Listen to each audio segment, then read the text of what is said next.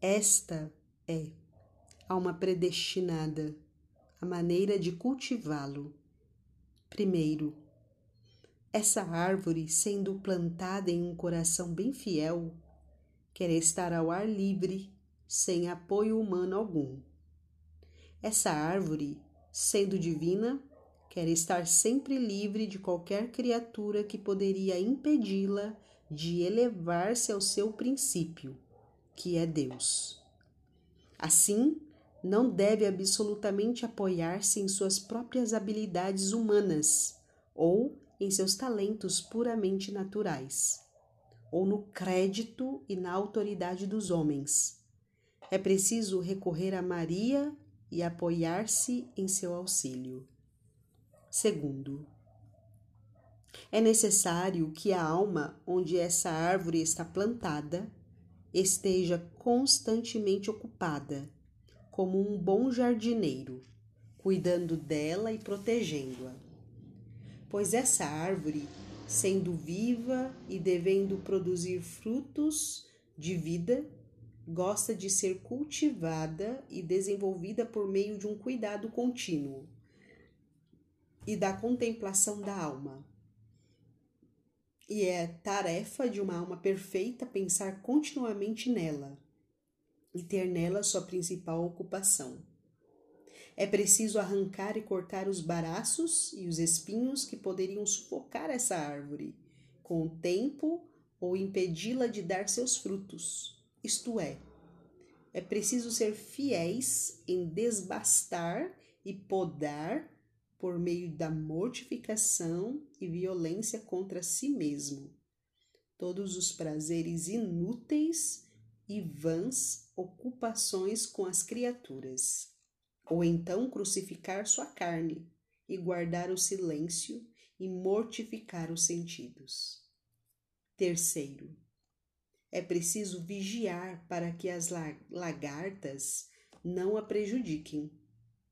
Tais lagartas são o amor próprio, por si e por suas comodidades que comem as folhas verdes e a bela esperança que a árvore tinha por frutos, porque o amor a si mesmo e o amor a Maria não se coadunam de forma alguma.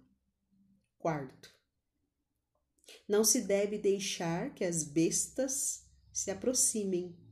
As bestas são os pecados que poderiam levar a árvore da vida à morte por seu simples contato.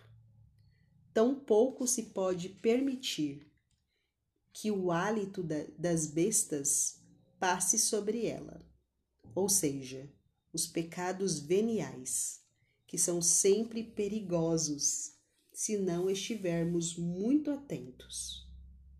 Quinto, é preciso regar frequentemente essa árvore divina com suas comunhões, suas missas e outras orações em comum e individuais, sem o que a árvore deixaria de dar frutos.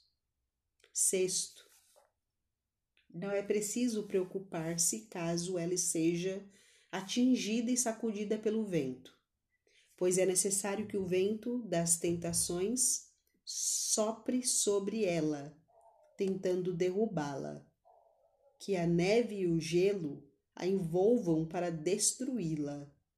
Ou seja, é preciso que essa devoção à Santa Virgem seja necessariamente atacada e contrariada, mas com a perseverança em seu cultivo não há nada a temer.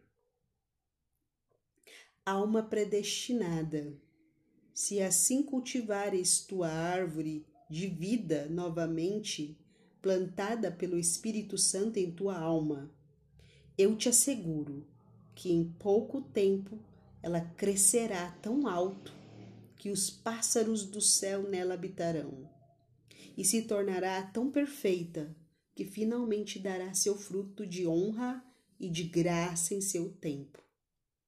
Quer dizer, o amável e adorável Jesus que sempre foi e sempre será o único fruto de Maria.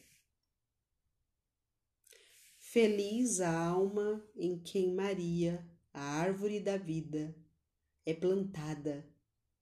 Mais feliz aquela em quem ela se desenvolve e floresce. Muito feliz aquela em quem ela dá seu fruto.